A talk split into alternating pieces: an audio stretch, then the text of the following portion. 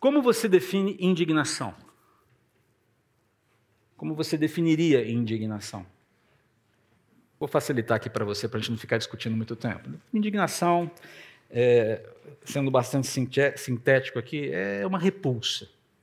É uma, um sentimento de cólera, de ira diante de crueldades, diante de desumanidades, diante de injustiças, diante de afrontas, ofensas, humilhações, etc, etc e tal. Um exemplo? Os atentados terroristas do Hamas. O Hamas é um grupo terrorista, digo, Hamas é um grupo terrorista. E o que fizeram com Israel foi uma covardia, uma crueldade. Não podemos fazer equivalência moral entre o ataque desse grupo terrorista e a resposta de Israel. Não há equivalência moral aqui. Essa questão não se discute. Discute-se sim o peso que toda essa situação tem trazido para duas etnias, dois povos que na verdade são descendentes do mesmo homem. Judeus são semitas, você sabe muito bem disso. Mas árabes também são, não são? São. Descendem também de Sem, filho de Noé, de quem descende de Abraão, que é pai de todas essas nações. Ah, o Hamas causou muita indignação no mundo, tem causado, e precisa causar. E a minha oração por esses homens aqui, ou se dobrem de joelhos diante da cruz, recebendo o perdão de Jesus, ou que a espada lhes tire a vida. Essa tem sido a minha oração. Você pode não concordar comigo, mas essa é a minha oração. Essa é a minha convicção. Essa é a minha profissão de fé. Estou falando do Hamas, não estou falando do povo palestino. É uma outra história, é uma outra oração, é um outro clamor. Indignação. Gera indignações. E cristãos devem responder, sobretudo, orando, pedindo a Deus que derrame sua paz a partir de Jerusalém. É o que nos orienta o Salmo 122, por exemplo. É o que nós acabamos de fazer aqui. Devemos pedir pela paz do Senhor em Jerusalém, não apenas para judeus, mas para todo o mundo. Vai ficar muito claro no texto de hoje que essa, esse é o propósito de um chamado, de um povo chamado para ser santo. Não é para ser exclusivo no sentido de ser fechado, de ser guetizado, mas de abençoar toda uma realidade humana. Agora, a indignação em si não é necessariamente pecaminosa, a gente precisa lembrar disso. É, agora, eu não, me, eu não me refiro aqui, quando a gente fala de indignação, eu não estou me referindo às indignações ilegítimas, aquelas que vão se fundamentar, ou que se fundamentam em distorções da verdade e princípios. Vou dar um exemplo para você. Acho que vocês devem se lembrar dessa história, já aconteceu há um certo tempo. Um, eu ia falar rapaz, mas não é rapaz. É um homem já, embora seja, eu fique em dúvida se a gente deve chamar uma pessoa assim de homem, de fato e de verdade. Mas um homem de 35 anos que processou os pais para voltar para a casa dos pais após os pais ganharem na justiça o direito de despejá-lo de casa por ser um parasita. Você entendeu o ponto?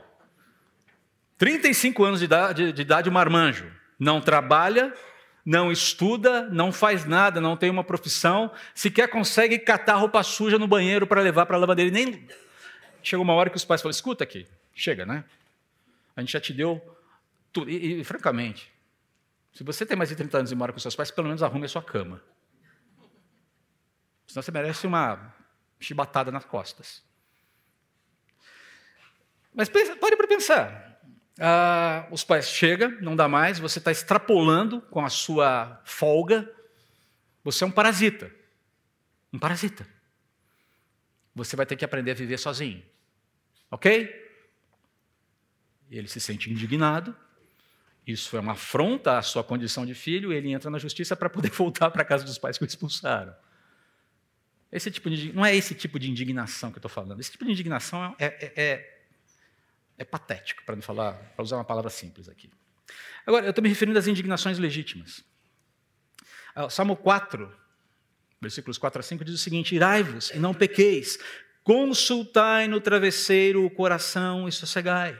Ofereceis sacrifícios da justiça e confiai no Senhor. Então perceba que a palavra de Deus nos diz: a ira é uma, é uma situação, uh, especialmente em situações de indignação legítima, ela, ela precisa, ela vai acontecer. A questão é o que vamos fazer com ela. O Salmo 37, 1 e 2 é interessante e, e diz respeito, inclusive, a como devemos agir com essa indignação que vemos, que, que é causada pelas notícias que vemos no mundo. Não te indignes por causa das más pessoas, nem tenhas inveja daqueles que praticam a injustiça, pois eles em pouco tempo secarão como o capim, e como a relva, verde logo murcharão. Promessa de Deus. Essa turma não vai subsistir para sempre. Vai chegar uma hora em que o fim, ou elas se inclinam para Deus, ou elas se entendem com Todo-Poderoso, ou seca como capim.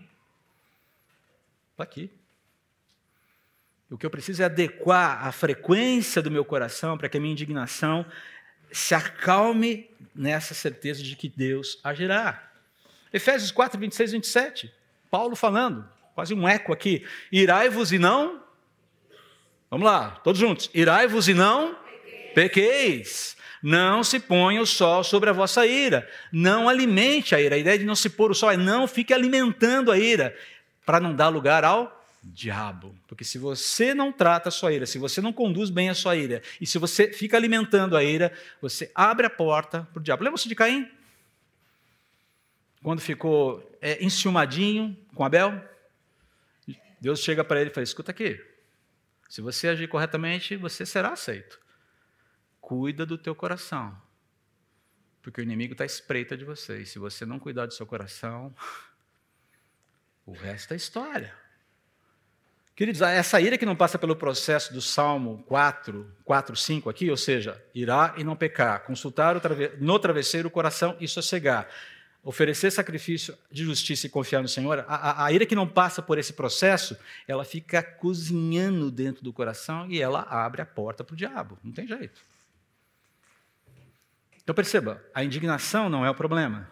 O que fazemos com ela é que são elas. Porque a indignação ela pode abrir portas para uma profusão de maldades, uma profusão de erros, a pretexto de responder maldades e erros anteriores. Entendeu o ponto? Eu posso responder a maldades e erros com mais maldades e erros. É isso que a ira que não é tratada diante do Senhor faz. Ela abre a porta para uma profusão de problemas. Ou de erros maiores, ou de erros continuados, reprodução de erros. Alguém se lembra de William Foster aqui? É um personagem do cinema. Pronto. Tinha que ter cinema no meio da história. Eu acho que você vai se lembrar dele. Um dia de fúria. Ah, você se lembra desse sujeito com óculos quebrado, com cara de perturbado. Você se lembra dele, com certeza. William Foster é um exemplo perturbador disso que eu acabei de falar. Olha só, há duas frases no filme, há várias frases interessantes, mas há duas é, é, especificamente interessantes que explicam a natureza dessa indignação legítima que é destrambelhada na sua, na sua atitude. Olha só, às vezes sinto que a sociedade está desmoronando ao meu redor. É uma pessoa que está quebrada por dentro. Porque ele entende que a sociedade não está funcionando. E não está mesmo. Só quero que as coisas voltem ao normal. Isso é pedir demais? Bom, depende do que você entende por normal. Depende do que você entende que, o que é normal, o que significa uma sociedade normal, o que significa uma sociedade normatizada por algo que você considera correto. O que é o correto? Essas questões estão envolvidas aqui. Mas, enfim, a, a, o problema é que essa indignação do Foster, que é uma indignação legítima, essas frases talvez todos nós falássemos ou falemos em alguns momentos da nossa vida. Cara, a sociedade está impossível. Tem dias que eu não tenho vontade de levantar da cama. Essa semana eu estava assim, ah, por, causa, por conta de tudo que está acontecendo no mundo, coração espremido, e eu tive que lidar com isso diante de Deus. Falei, Senhor, deixa que esse negócio me, me, me, me tome. Tua graça me basta. O Evangelho funciona. O Senhor é real. E o Senhor venceu. Eu não posso me esquecer disso. Mas o problema é justamente isso: a indignação do Foster, a despeito de ser legítima, abre as portas para reações descontroladas e violentas que não vão resolver o problema. Eu quero dizer para você, vou dar spoiler: o final é trágico. E o problema não é resolvido. A sociedade continua é, é, desmoronando, continua enferma, e a realidade, não só de Foster, mas a realidade toda continua anormal, continua fragmentada. Uma, uma indignação legítima e uma reação péssima. Não funcionou, não resolveu. Mas, mas, e se esse tipo de indignação partisse de Deus? Hum? E se fosse Deus a virar a mesa? Mas, por que Deus viraria a mesa? E aqui, quando eu me refiro a Deus, eu me refiro ao rei que está no tema da mensagem, o rei vira a mesa, e é claro que eu me refiro a Jesus.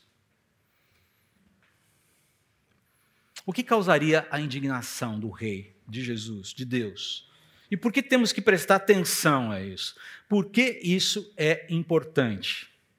Bom, então vamos para o texto. Tudo começa com a chegada de Jesus a Jerusalém.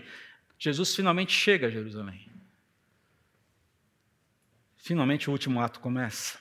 É a última semana de vida do Senhor Jesus. Ele chega a Jerusalém, há toda uma ambientação antes da sua entrada em Jerusalém, e nós precisamos distinguir entre entrada, entre chegada e entrada aqui, mas eu vou devagar com isso. Olha só como o texto começa. Quando já se aproximavam de Jerusalém, vindo ali de Jericó, lembram-se? Eu fico imaginando se Bartimeu ainda continuar pulando depois de 25 quilômetros de caminhada. Se ele chegou ali com Jesus, a Bíblia não nos informa. Mas o fato é que há, há, um eco dessa fala, dessa alegria, desse entusiasmo de Bartimeu com Jesus, o filho de Davi. Jesus e seus discípulos chegaram às cidades de Betfagé e Betânia. São dois vilarejos próximos ali, no entorno de Jerusalém. Ficavam ali no entorno de Jerusalém. Betânia, cerca de 3 quilômetros por aí, não, não mais do que isso ali nos arredores do Monte das Oliveiras. É todo um mesmo complexo ali. Então eles chegam e já estão, já dão de cara com Jerusalém. Jesus para, estão próximos ali de Betânia, perto de Betfagé, ali ao lado do Monte das Oliveiras. E Jesus tem uma, uma atitude bastante curiosa que para nós é muito importante. E Marcos faz questão de trazer isso à tona para evidenciar alguma coisa. Jesus enviou na frente dois discípulos. Na verdade, ele manda como se fossem arautos mesmo. Tem uma formalidade aqui interessante. Essa ideia de mandar dois é, representantes. Ah, tem a ver com uma, uma chegada, um tipo de chegada, um protocolo de chegada de uma autoridade. E aí, olha só, as instruções de Jesus. Vão aquele povoado adiante, provavelmente Betfagé que estava mais próximo ali. E disse ele: Assim que entrarem, verão amarrado ali um jumentinho, no qual ninguém jamais montou. Desamarrem-no e tragam-no para cá. Se alguém lhes perguntar o que estão fazendo, digam apenas: o Senhor precisa dele e o devolverá em breve. Os dois discípulos foram e encontraram o jumentinho na rua, amarrada junto a uma porta. Enquanto desamarravam, algumas pessoas que estavam ali perguntaram: O que vocês estão fazendo? desamarrando esse jumentinho? Responderam conforme Jesus havia instruído e os deixaram levar o animal. Ah, entenda que o que está acontecendo aqui é um cumprimento profético. Jesus chega, ele para, e há um protocolo que precisa ser cumprido. E o protocolo é esse aqui. Está lá descrito em Zacarias 9,9. Alegre-se, ó povo de Sião. Sião é um nome para Jerusalém. Exulte, ó preciosa Jerusalém. Vejam, seu rei está chegando. Ele é justo e vitorioso, mas também é humilde e vem montado num, jumentinho, num jumento, num jumentinho, cria de jumenta. Essa profecia foi feita cerca de 450 anos antes de Cristo, um pouco mais. Jesus cumpre esse protocolo à risca. É interessante imaginar um libertador, um Messias, chegando montado num jumentinho. Talvez alguns esperassem um cavalo árabe puro sangue, branco, com aquelas crinas enormes, com aqueles narizes resfolegantes, todo impaciente. Jesus, de repente, com uma espada de quase dois metros de comprimento, toda feita de ouro, metais preciosos, aquela lâmina toda incrustada como se fosse a espada de Isildur. E quem não conhece Senhor dos Anéis não entendeu a piada, não entendeu a referência. Paciência, o que eu posso fazer? Sabe aquelas espadas todas bonitas, trabalhadas, gravadas? Jesus chega desarmado, chega pacífico, sem armadura, sentado num jumento que nem era dele. Um jumentinho. Em cumprimento a essa profecia. Mas olha só que interessante. Ele está chegando, justo, vitorioso, mas também humilde, ao ponto de entrar de uma forma pacífica, acalmada, sem reivindicações de posse que um ser humano faria. É interessante isso aqui. Essa ideia de um animal nunca montado, Jesus deixa muito claro isso no texto, no qual ninguém jamais montou, é, de certa forma, tem uma precedência, ou ele é amparado justamente pela, pela forma como Deus muitas vezes requer ofertas de animais que nunca fizeram nenhuma espécie de esforço, nunca araram o campo, nunca receberam a canga. Há uma relação clara aqui, uma relação direta com a, a, a, as exigências da lei, quando Deus exige um animal para o seu uso. Nunca foi utilizado, ninguém utilizou.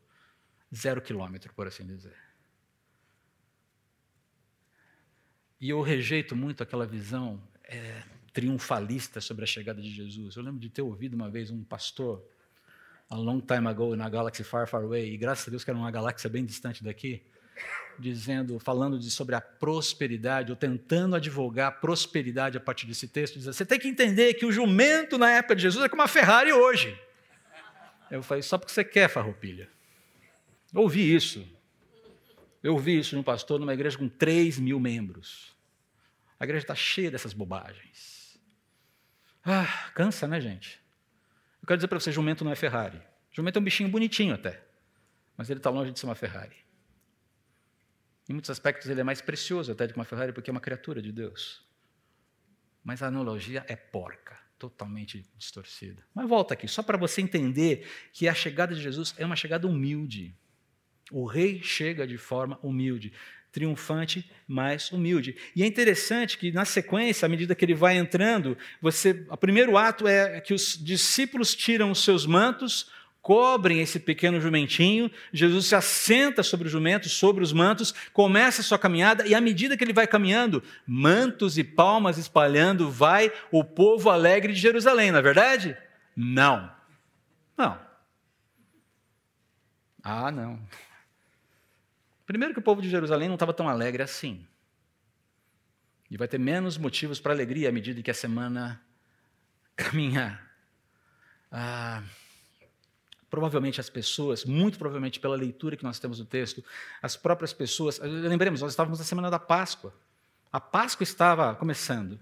Havia muita peregrinação para Jerusalém e muita gente vinha acompanhando Jesus desde Jericó muito provavelmente, quase que certamente, pelo texto, você percebe que o que está acontecendo é que os próprios peregrinos que estão acompanhando Jesus para participarem da Páscoa em Jerusalém é que estão jogando seus mantos e colocando a sua e, e jogando as palmas uma forma de a honrar a autoridade de Jesus, reconhecendo a autoridade de Jesus enquanto ele está se aproximando de Jerusalém.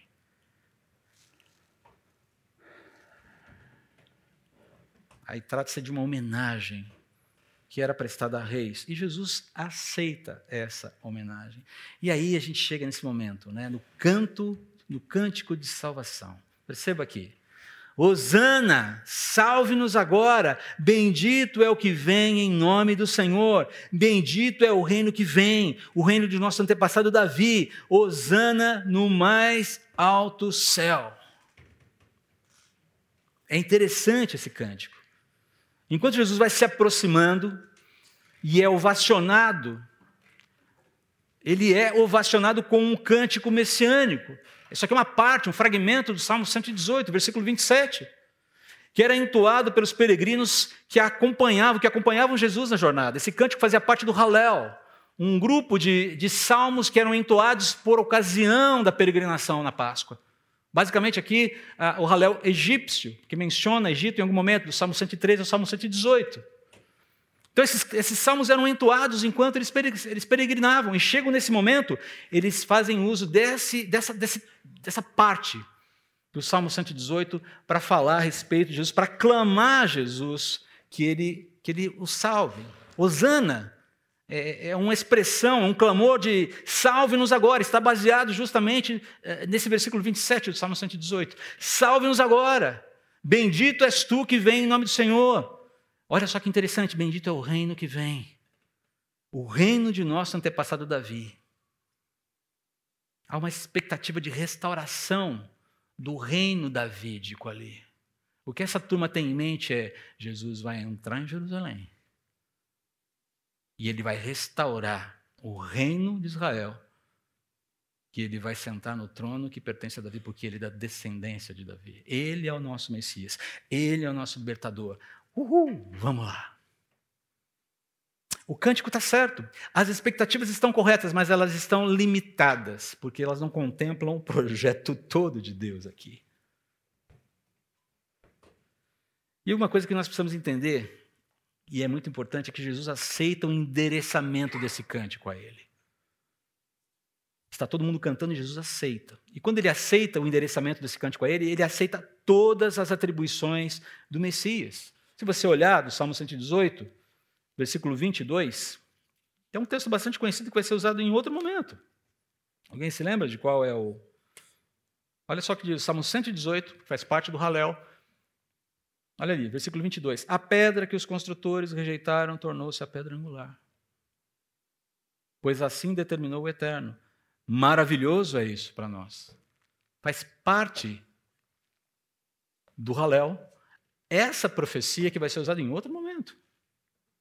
Porque Jesus será rejeitado, a pedra angular será rejeitada. Por isso que eu digo, há uma visão limitada do que Deus está construindo ali. Mas quando Jesus aceita esse cântico, ele, ele, aceita todas as atribuições do Messias mencionadas nesses cânticos. E é uma cena surpreendente, porque conjuga a concretização das promessas grandiosas de Deus sobre o Messias. Finalmente, Deus entrou na história, está cumprindo o plano de Deus. É um quadro também de beleza, porque concatena, porque conjuga também a beleza única desse momento histórico, propriamente dito. É, eu não sei se você pudesse voltar no tempo. Que momento você escolheria da história para visitar, para testemunhar? Eu, particularmente, gostaria de. Um dos momentos que eu gostaria de testemunhar é esse momento aqui.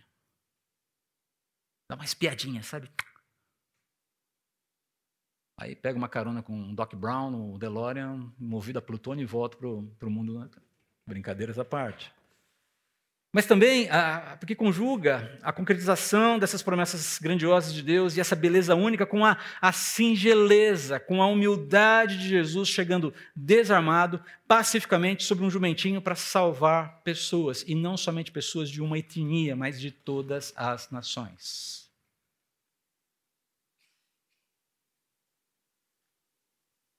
Pergunta que eu quero que surja aqui. Será que esse povo que clama por salvação discerne a dimensão da salvação que necessita? Eles estão pedindo por salvação. Mas será que eles discerniram a dimensão da salvação que necessitam? E é claro, e é quase certo que você diga, ah, provavelmente nem a maioria ali não discernia. Mas deixa eu fazer uma outra pergunta agora. E nós discernimos o clamor por salvação que nós fazemos hoje em dia? As implicações do nosso pedido, as consequências? Nós discernimos? Sim ou não? Uma outra pergunta: do que fomos salvos, afinal de contas? Você, se você já é um seguidor de Jesus, se você já é alguém que crê em Jesus, se você já confessou Jesus como Deus, como seu Senhor, do que você foi salvo? Do que? Você saberia falar, responder isso com três palavras? Ou quatro palavras? Paulo falando aos Tessalonicenses aqui, eu tive que dar uma contextualizada no texto, para você entender onde eu quero, para a gente poder aproveitar melhor o finalzinho, a última frase. Não precisamos sequer mencionar sua fé em Deus. Ele falando aos Tessalonicenses do testemunho que os Tessalonicenses davam, da fé que tinham, da operosidade, da sua agência em prol do reino de Deus. Pois as pessoas têm comentado sobre como vocês nos acolheram e como deixaram os ídolos a fim de servir ao Deus vivo e verdadeiro. primeira parte que ele está falando de conversão genuína, verdadeira, e uma conversão que leva a uma ação, a um posicionamento claro em relação à vida, em relação ao mundo aliado ao Senhor Jesus. E aqui, olha só que interessante, também comentam como vocês esperam do céu a vinda de Jesus, o Filho de Deus, a quem ele, Deus, ressuscitou dos mortos e que nos livrará da ira que está para vir. Uma resposta resumida: do que é que você e eu fomos salvos? Da indignação de Deus. Simples assim. Eu e você fomos salvos da indignação de Deus, que continua ativa. Leia lá o capítulo 3 do Evangelho de João. Vá lá no versículo 36 e você vai entender o que eu estou falando. A ira de Deus permanece ativa. Ela só não foi executada. Deus não é um Deus fofo. Ele é amoroso. Ele é perdoador. Ele é gracioso. Mas ele não é fofinho, não. Deus é um Deus que se ira. E vai ficar claro para a gente isso, nesse, nesse texto que a gente vai seguir agora. Talvez você fique um pouco assustado. A primeira vez que eu li isso, quando eu era ainda criança, eu fui: Jesus fez isso? É, fez. Mas tem um motivo, tem uma razão. Agora, entenda o seguinte aqui também. Mencionei isso há pouco e quero esclarecer um pouco mais. Chegar em Jerusalém como Messias não significa ter sido recebido pelo povo de Jerusalém como Messias. Jesus chega como Messias, mas isso não significa que ele foi recebido como tal. Chegar triunfalmente, ovacionado por muitos, não significa ser recebido calorosamente por todos. Lembre-se que daqui uma semana vai ter gente pedindo para ele ser crucificado. Ok? Nós precisamos lembrar disso. E o texto continua aqui. Jesus entra em Jerusalém, versículo 11. Jesus entrou em Jerusalém e foi ao templo. Ele entra e vai direto para o templo. Depois de olhar tudo ao redor atentamente, voltou a Betânia com os doze, porque já era tarde. A primeira coisa que Jesus faz ao entrar em Jerusalém é se dirigir ao templo. E ele faz isso com um propósito. E ele faz isso de uma maneira. O mais interessante é que Jesus entra, ele não faz nada, ele não diz nada, ele apenas observa atentamente o que está acontecendo. E o que ele está observando é a espiritualidade praticada naquele lugar, a espiritualidade vivida em Jerusalém, a espiritualidade que estava vicejando, por assim dizer, em Israel. Ele observa, checa, examina, não fala nada. Não toma uma atitude. Pega os discípulos, sai de Jerusalém, vai para Betânia e a noite passa. E quando nós retomamos o diálogo e quando nós continuamos o texto, você tem o quê? O dia seguinte. E é no dia seguinte que algumas coisas muito interessantes começam a acontecer. Os desdobramentos dessa, dessa observação de Jesus ficarão evidentes somente no dia seguinte. Ficarão muito evidentes. O relato continua. Na manhã seguinte, quando saíam de Betânia, Jesus teve fome. Viu que a certa distância havia uma figueira cheia de folhas e foi ver se encontrava figos. No entanto, só havia folhas. Pois ainda não era o tempo de dar frutos. Então Jesus disse à árvore: Nunca mais comam do seu fruto. E os discípulos ouviram o que ele disse. É interessante que você vai perceber aqui, esse relato aqui, ele vai continuar com três momentos distintos. Esse momento estranho da figueira que é amaldiçoada por Jesus, nos versículos 15 a 19, o episódio da purificação do templo, e no final, versículos 20 a 26, algumas instruções aparentemente desconexas com, esses acontecimentos anteriores. Mas está tudo ali muito vinculado. Você olha para Jesus e fala, cara, mas que falta de compaixão com a pobre árvore, não é verdade? Alguém ali que abraça a árvore e fala: Nossa, Jesus foi, foi muito duro, coitadinha da figueira. Eu não vou discutir essa questão aqui. O fato é que a figueira morreu. A gente vai ver que ela morreu. Ah, Agora, por que essa sequência? O que a gente precisa entender antes de entrar mais a fundo nessa sequência, é que toda ela informa a gravidade com a qual Deus via essa esterilidade espiritual de Israel. Havia espiritualidade? Havia, mas era estéril. Uma espiritualidade que estava produzindo o contrário daquilo que deveria produzir, por assim dizer. E toda essa sequência, toda essa gravidade, né, a, a, a forma como Deus lida com isso, ilustra essa indignação, ilustra o julgamento. Uh, o que vai acontecer na sequência no templo é ilustrado com um julgamento, com a maldição da figueira, e, e contraposta depois com uh, um ensino, com um encorajamento final de Jesus aos discípulos de como a vida piedosa deveria de fato ser vivida, de como andar com Deus. O que está acontecendo aí? Bate um retrato, bate uma foto, tá vendo? Tá tudo errado. Está tudo errado. A figueira é um prenúncio, é uma ilustração, uma parábola ativa, viva. Jesus ilustra. Você não deu frutos, morra. Oh, mas não estava na época. Você não deu frutos. Você prometeu. Você me induziu a vir até você com as suas folhas bonitas. Você não deu frutos. Morra. Isso tem um simbolismo. Isso tem isso é ilustração de algo maior que vai acontecer no templo na sequência.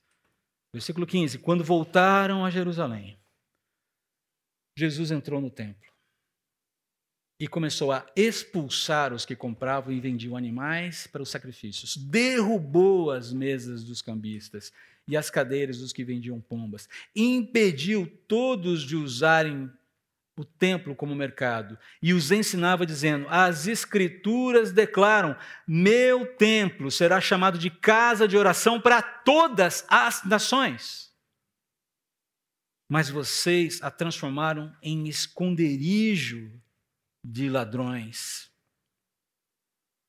Quando os principais sacerdotes e mestres da lei souberam o que Jesus tinha feito, começaram a tramar um modo de matá-lo, contudo tinham medo dele.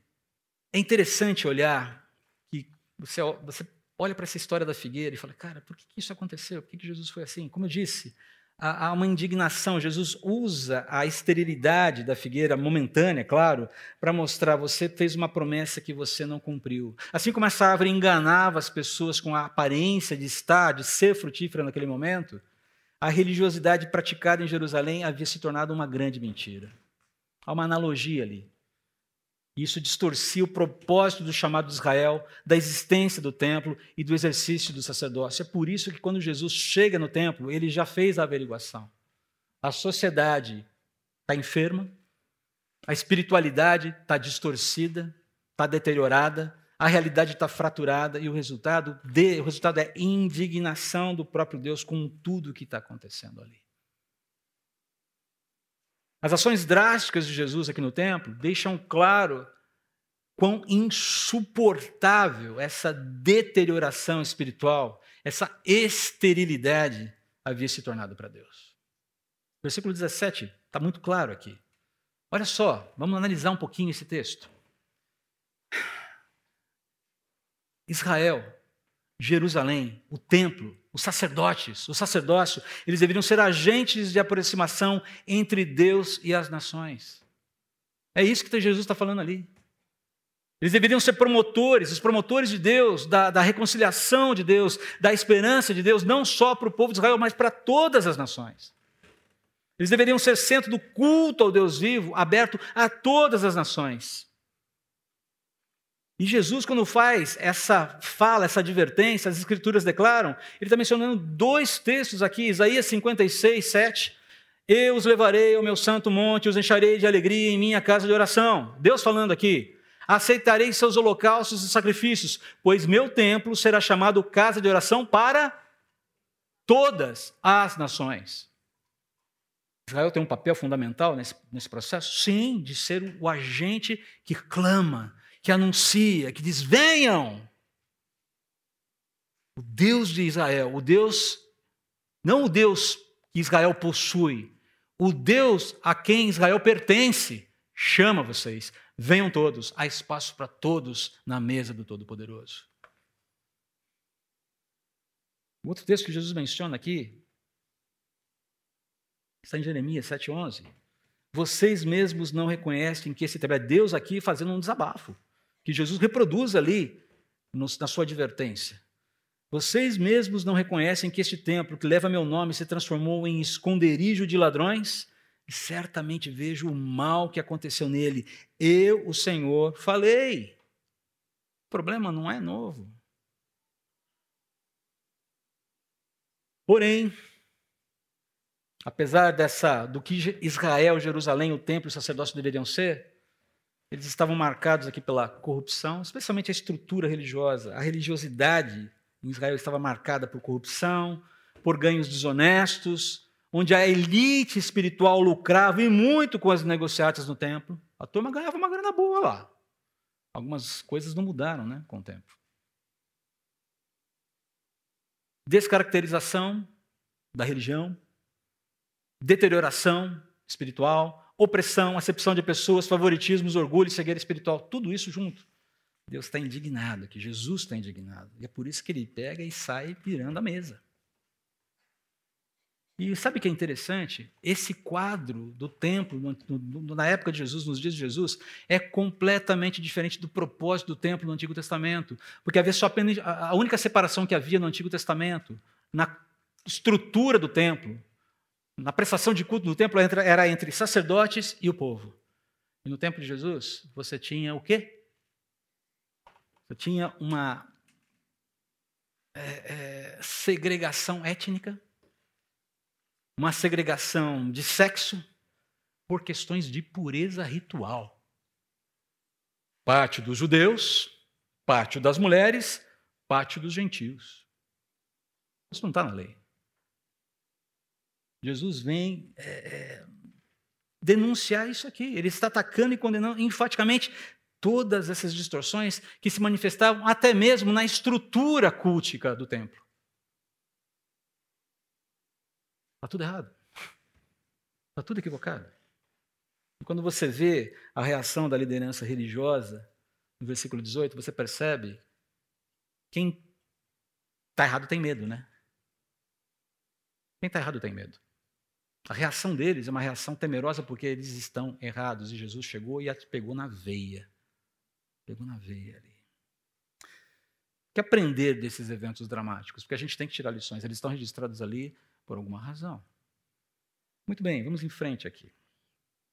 E eu quero aqui partir logo para o versículo 20 e 26. Percebam que Jesus se retira novamente de, de Jerusalém, volta para Betânia, e ele vai voltar no dia seguinte. Aquela semana vai ser uma semana que vai subir de fervura rapidamente, como a gente vai ver no texto, nos textos dos próximos dias, nas próximas semanas.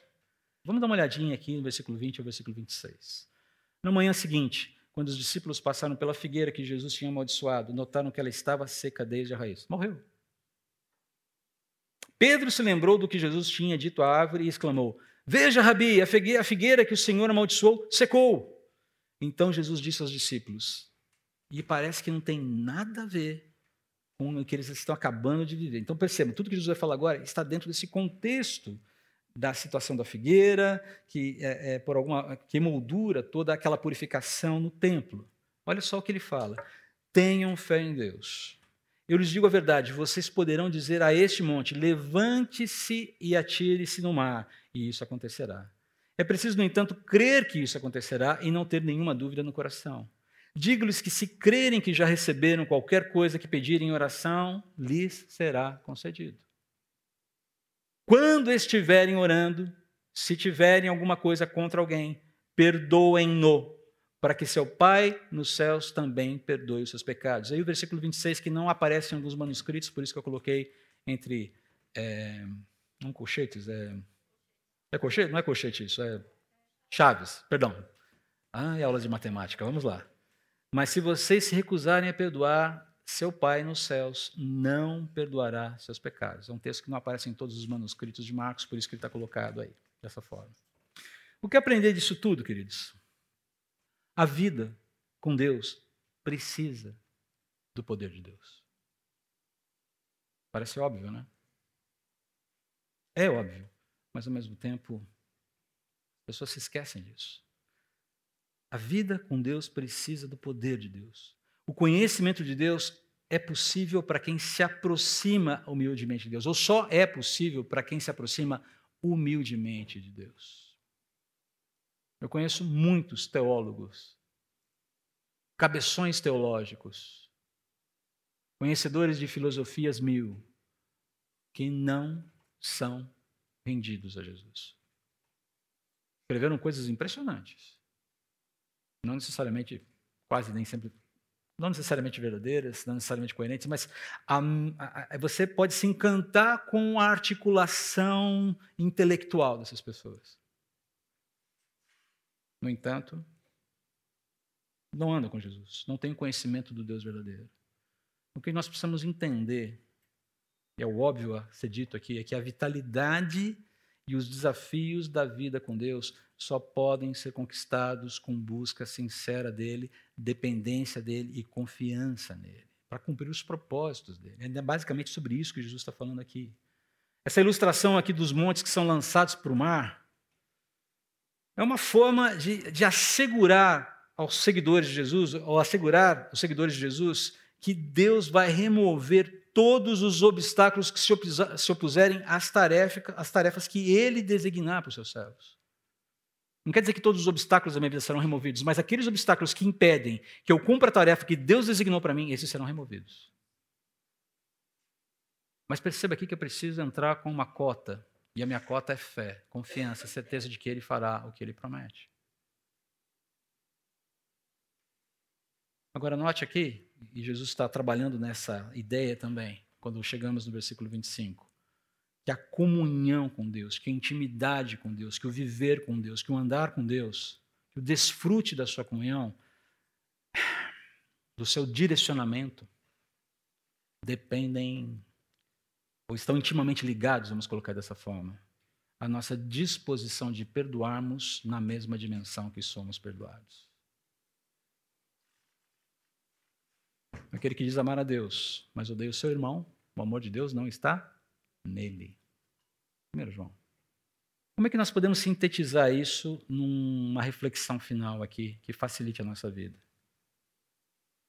Simples. Se Jesus entrasse no nosso contexto hoje, ele viraria a mesa ou sentaria conosco à mesa? Se Jesus entrasse no nosso contexto de igreja local, como igreja local, povo de Deus reunido aqui na CBMOE, na sua família que fosse, ele sentaria, ele sentaria à mesa com você ou ele viraria a mesa? Lembrando que ao virar a mesa, ele quer provocar uma reação. Ele traga as pessoas de volta para ele. E leve as pessoas de volta para ele. Se Jesus entrasse no meu contexto hoje, o que ele faria? Nós seríamos aprovados por estarmos cumprindo a nossa vocação? sermos luz do mundo? A vizinhos, amigos, parentes, à cidade de São Paulo, ao bairro de Moema. Queridos, eu tenho orado muito para que o Senhor Jesus sente a mesa com a gente. Vou compartilhar com vocês uma oração que eu estou fazendo há um certo tempo. Eu tenho pedido a Deus que não só abra as portas de Moema para nós, mas que nos dê 1% do bairro de Moema para ele. Só 1%. E eu não estou falando de gente que vem de outras igrejas. Você é muito bem-vindo se você vem de outra igreja, se entender que aqui é o seu contexto, se você está fazendo essa migração de outra igreja para cá, debaixo da paz e direcionamento do Senhor, você é muito bem-vindo, desde que você não tenha saído do seu contexto com problemas. Está é, tá tudo bem. Mas eu não quero, eu não quero que a nossa igreja cresça porque outras igrejas estão perdendo membros. E sim porque pessoas estão sendo alcançadas pelo poder do Evangelho. Estão sendo resgatadas de uma situação de inimizade com Deus e trazidas para o rebanho. Estamos cumprindo o nosso chamado. É a minha oração. Você quer se juntar a essa oração? Demorou para responder. Eu entendo, porque é uma baita responsabilidade. Porque quando nós falamos de alcançar pessoas, nós estamos nos dispondo a seguirmos com o nosso chamado. Dia 29 teremos uma conferência muito importante para a igreja. Ela não está acontecendo aqui como simplesmente um programa para você vir, um programa diferentão, porque a gente gosta de fazer eventos e encher a tua agenda com um monte de coisa para você fazer, porque você não tem nada para fazer no domingo. Queridos, não é isso. Há uma estratégia aqui. O que significa ser sal da terra e luz do mundo? Temos sido? Eu não quero ser uma figueira estéreo. Não estamos falando de perda de salvação aqui. Estamos falando de perda de utilidade. Eu não quero perder utilidade. Eu não quero que a nossa igreja perca utilidade. Eu clamo a Deus que nós sejamos cada vez mais úteis. E que quando as pessoas vierem procurar os frutos do Evangelho nas nossas vidas, eles achem figos deliciosos, saborosos, e fartem a sua fome espiritual. É isso que eu oro, por isso que eu oro. Esse é o meu clamor. Mas isso exige de nós uma disposição é simplesmente muito maior do que virmos a igreja todo domingo, bater cartão aqui, cantarmos algumas músicas e ouvirmos uma reflexão de um pastor que muitas vezes a gente nem gosta. Exige engajamento com o próprio Senhor da igreja. A partir da própria vida, do próprio casamento, a própria vida como solteiro, se você é solteiro, ou a sua condição, viúvo, divorciado, não importa. É, começa em você, começa em mim. Você está disposto a isso?